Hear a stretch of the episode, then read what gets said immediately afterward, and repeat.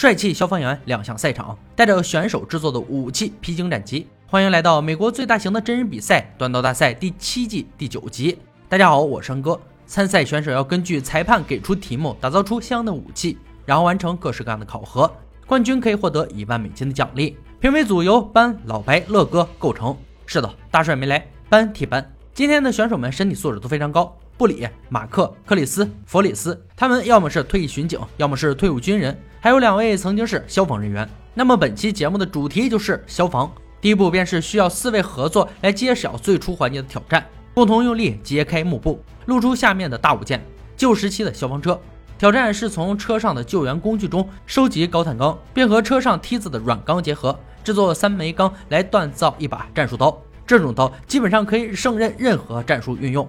长度十二到十四英寸，不含刀根，要有穿心刀根的设计。三小时时间锻造，计时开始。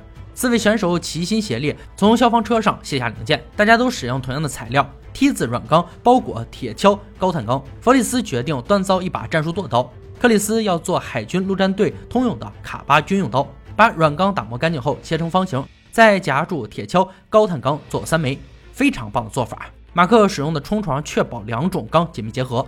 但没有经过焊接，想要使其粘合非常困难。布里要做水滴型刀尖猎刀，他没有太多做三枚钢的经验。这次比赛考验技巧又考验运气，一个小时在忙碌中迅速流逝。弗里斯焊接前没有清理钢材，导致他焊接始终无法成功。面临同样的问题还有马克，只能再拿起一块软钢焊在钢坯上。克里斯的焊接虽然成功，但刀身又长又窄，让班有些失望。他不希望看到一把脆弱的战术刀。布里的钢坯出现了位移。中间的高碳钢没有粘合好，初步锻造四位选手都不顺利。时间又过去六十分钟，弗里斯用动力锤将刀背缝隙砸实，没时间重来，只能尽力修补。克里斯给刀身塑形打磨，一测量才发现没留出足够钢材做刀根，为了符合规格，只能焊接软钢增加长度。马克此时终于说出自己的意图，他做的是一把战术格斗刀，不过刀根非常宽，看起来和穿心刀根完全不挨边。四人先后给刀身进行了处理。马克有些微翘曲，立刻用虎钳矫正。弗里斯与克里斯没什么问题。布里的刀加热后还没淬火，就出现严重弯曲。他果断加热另一面刀身后嵌入油桶，抽出来后发现还是很弯。第二次淬火后稍有改善，赶紧上虎钳矫正。十秒倒计时紧跟着响起，第一回合比赛结束。弗里斯的战术剁刀率先登场，高度与重量都还行，但刀身侧有些脱层。整条刀背都没有焊接在中心，克里斯的卡巴军用刀宽度有些不足，加上刀根的焊接有些不完整。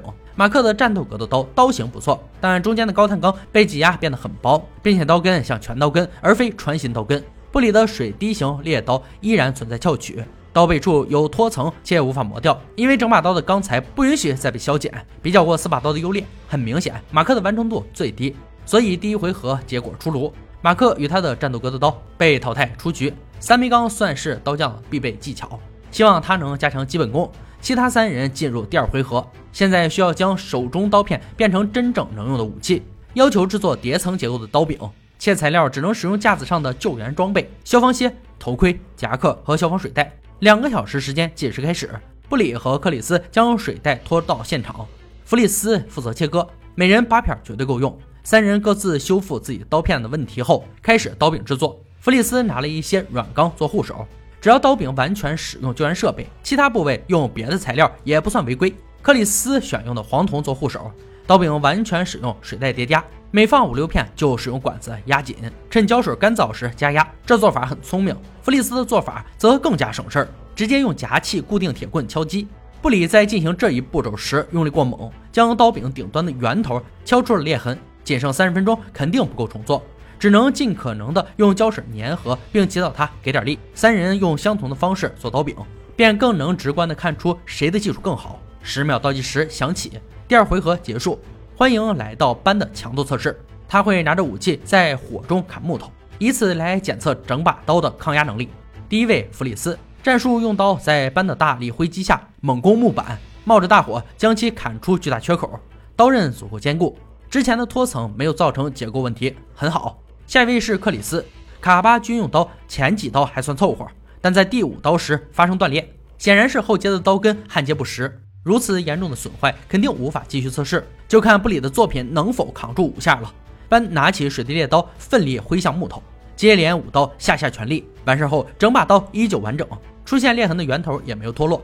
那么第二回合的结果已然出炉，克里斯与他的卡巴军刀出局。尺寸问题一直是断刀的一大要点，倒在这上面的选手不计其数。身为刀匠，还是得对细节好好把控啊！恭喜布里与弗里斯，他们的战术刀的强度帮他们挺进了决赛。现在他们要复刻的是红布后面的三叉撬棒，这是经典的多功能救援工具，重要性仅次于消防车上的水、消防水袋以及消防员。一端是叉子形状，另一端是扁斧状和矛状。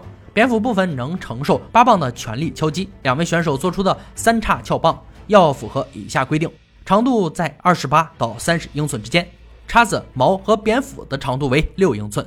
四天时间回家锻造，计时开始。这家伙不同于主要用于劈砍刀具，它必须要有足够的重量承受敲击，还得能够支撑牛扯等一系列高强度动作。布里的钢坯第一天已经初步成型，进度不错。弗里斯的计划是用大马士革钢来做撬棒，不仅能增加强度，还能使成品美观不少。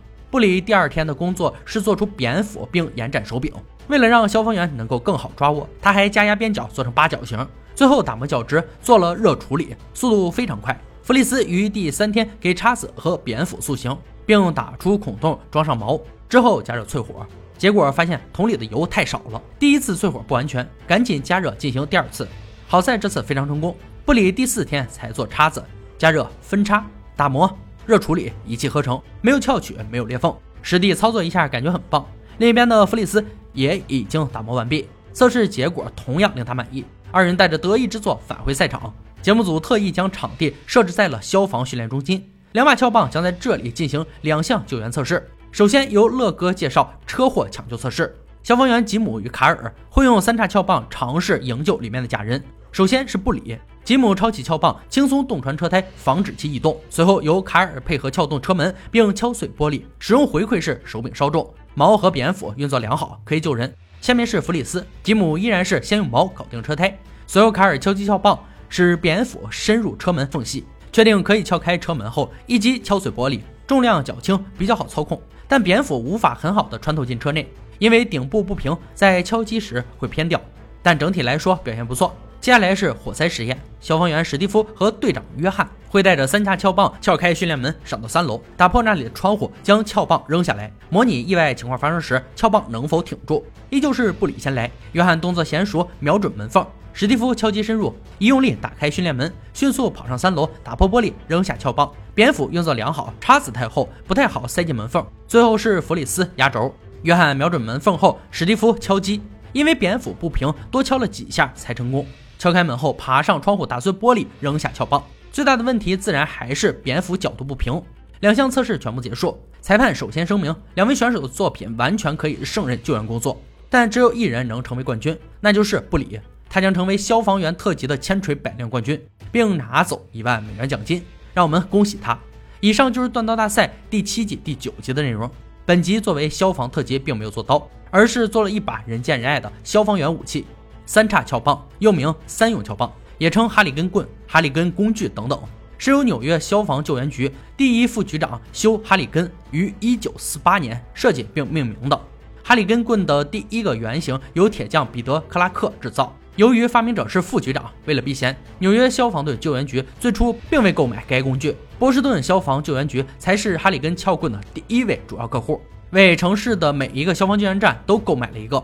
该工具在实际应用中非常受消防救援人员欢迎，以至于后来纽约消防局云梯车队的一些成员去自行购买了该工具，纽约消防局才最终决定重用该工具，也逐渐导致了它在北美乃至全世界的广泛采用。在过去的七十年中，哈里根棍已成为用途最广的手动工具，可用于各类救援任务，包括切割螺栓、破拆窗户、调平并固定梯子，在屋顶上时提供脚部支撑、拆除内墙、关闭建筑物的煤气阀、撬开井盖、拔钉子、车辆牵引锚点等等等等，几乎使用于各种救援或破拆行动。好了，今天解说到这里吧，我们下期再见。